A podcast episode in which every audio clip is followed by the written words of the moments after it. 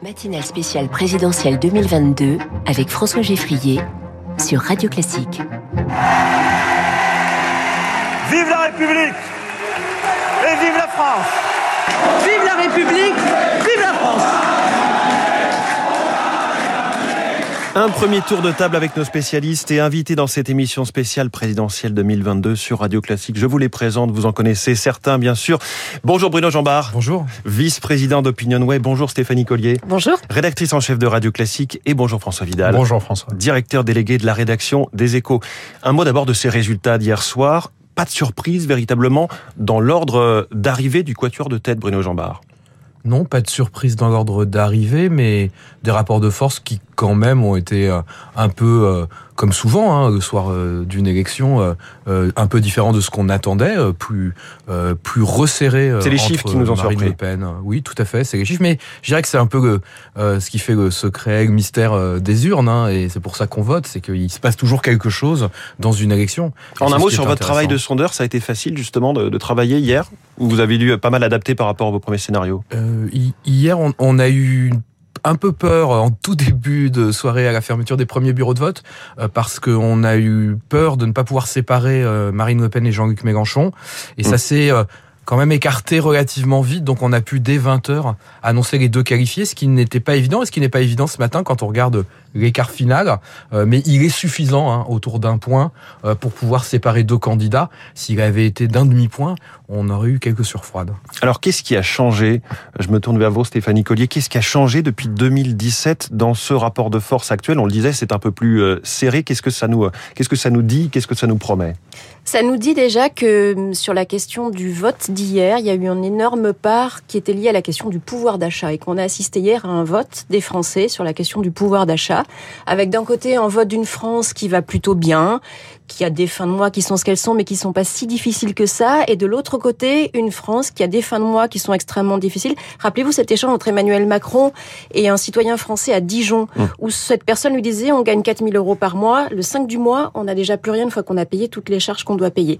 C'est ce qui s'est passé hier. Quand vous regardez les chiffres, vous avez par exemple 31% des gens qui ont voté pour Marine Le Pen sont des gens qui reconnaissent avoir des fins de mois difficiles. Pour moi, c'est ça le gros changement sur euh, sur ce vote. L'autre énorme changement, c'est que vous avez dans ce pays aujourd'hui, sur la question des extrêmes, soit l'extrême gauche ou l'extrême droite, une France qui vote plus pour l'extrême gauche ou l'extrême droite que pour Emmanuel Macron et, Mmh. et un parti de Ah, gouvernement. Au total, oui.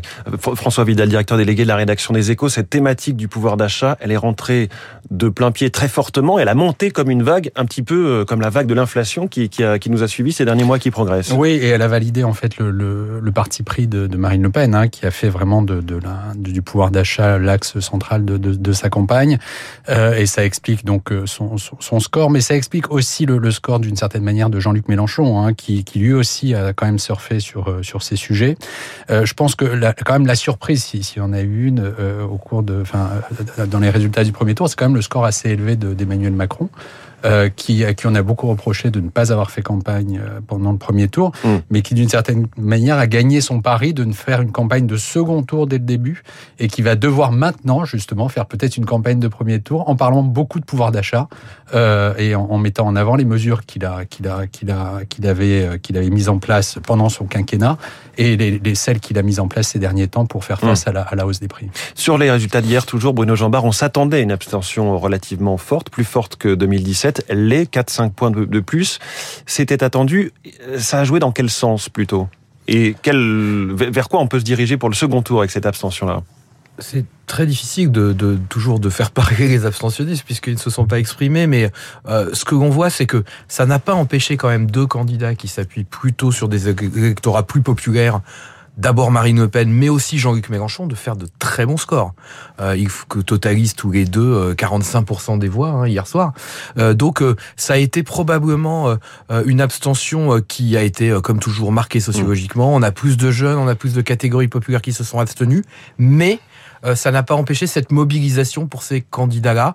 Euh, et donc, euh, c'est euh, une abstention qui, euh, qui, à mon avis, est un signe généralisé de de mécontentement, de décrochage à l'égard du vote, comme on l'a vu au cours des derniers scrutins, au régional, au Oui. municipal, euh, plus que euh, une abstention euh, qui ait eu un, un sens très spécifique politique dans cette élection-là. Puisque la présidentielle est plutôt une, une élection très courue, si je puis dire, Stéphanie Collier. Après, ce qu'il va falloir savoir, c'est dans quelle mesure, de, de, de quoi cette, ce mot abstention est le nom. Est-ce que c'est le nom d'un vote de protestation aujourd'hui, de dire je ne me retrouve pas dans l'offre politique, donc je n'y vais pas et j'y vais volontairement pas Ou est-ce que cette abstention est encore due à un manque d'intérêt pour la chose politique d'un certain nombre de, de catégories socioprofessionnelles, hein, euh, quand on regarde les chiffres de l'abstention Alors, ce premier tour, euh, cette abstention, et qui a voté quoi? Ça aussi, c'est un, un élément très important. Alors, c'est peut-être compliqué encore dès le lendemain à 6h41 de savoir, mais selon les, les classes professionnelles, selon les régions, selon les âges, est-ce qu'on a une indication, Bruno Jambard? Alors, je crois que ce qu'a dit Stéphanie Collier est très important. En fait, on, ce que l'on constate, c'est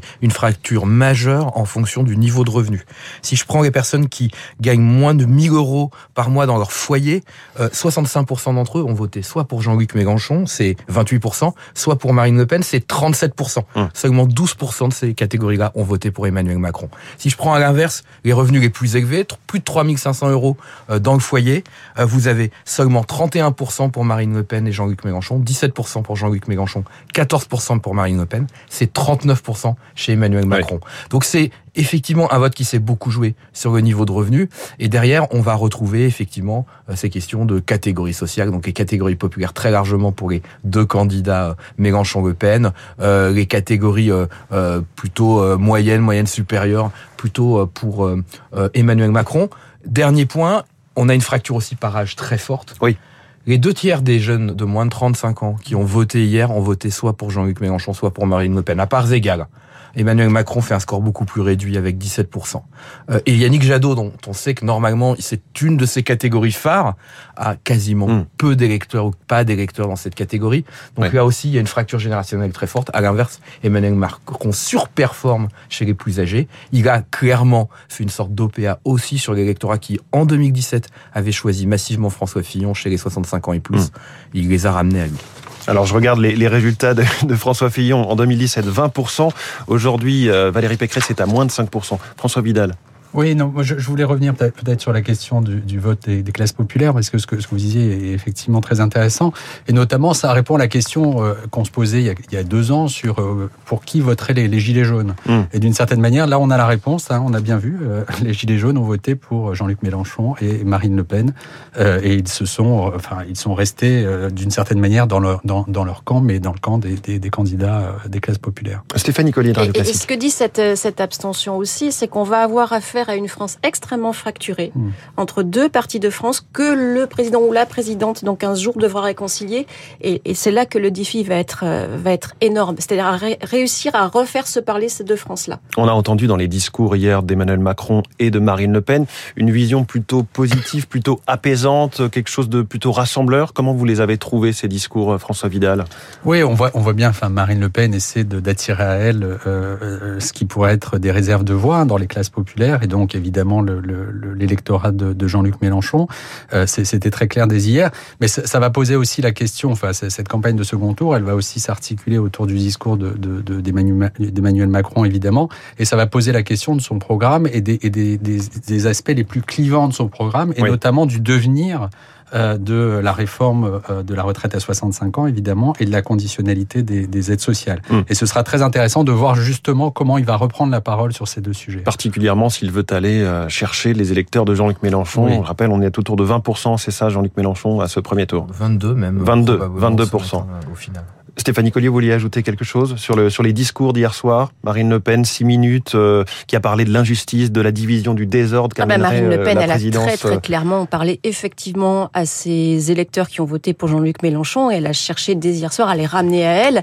Elle a beaucoup prononcé le mot égalité hier soir, Marine Le Pen. Elle a prononcé les mots de fraternité. Donc ce sont des concepts qui sont plutôt en, en général utilisés par les gens de gauche. Donc elle est vraiment, elle a vraiment essayé d'aller les d'aller les chercher.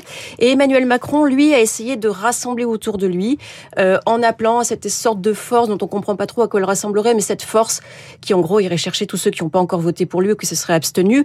Euh, C'était un peu l'idée des, des, des, deux discours d'hier, quoi, très apaisé du côté de Marine Le Pen, mmh.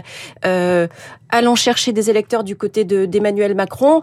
On note quand même le premier déplacement d'Emmanuel Macron dès aujourd'hui, hein, mmh. qui est pour moi extrêmement symbolique, c'est-à-dire qu'il est là de Nain, dans le Nord, sur les terres de Sébastien Chenu, une terre sur laquelle Marine Le Pen hier soir fait 41% des suffrages. Mmh. Donc on Donc, peut dire qu'il va au front en quelque sorte il va chercher d'abord euh, les électeurs euh, de Marine Le Pen dès aujourd'hui, et puis demain, enfin après-demain mardi, il ira demain mardi, pardon, il ira chercher à Strasbourg l'allée mélenchoniste, puisqu'à Strasbourg, hein, Jean-Luc Mélenchon est en tête des suffrages. Il est 6h46, notre émission spéciale continue dans quelques secondes.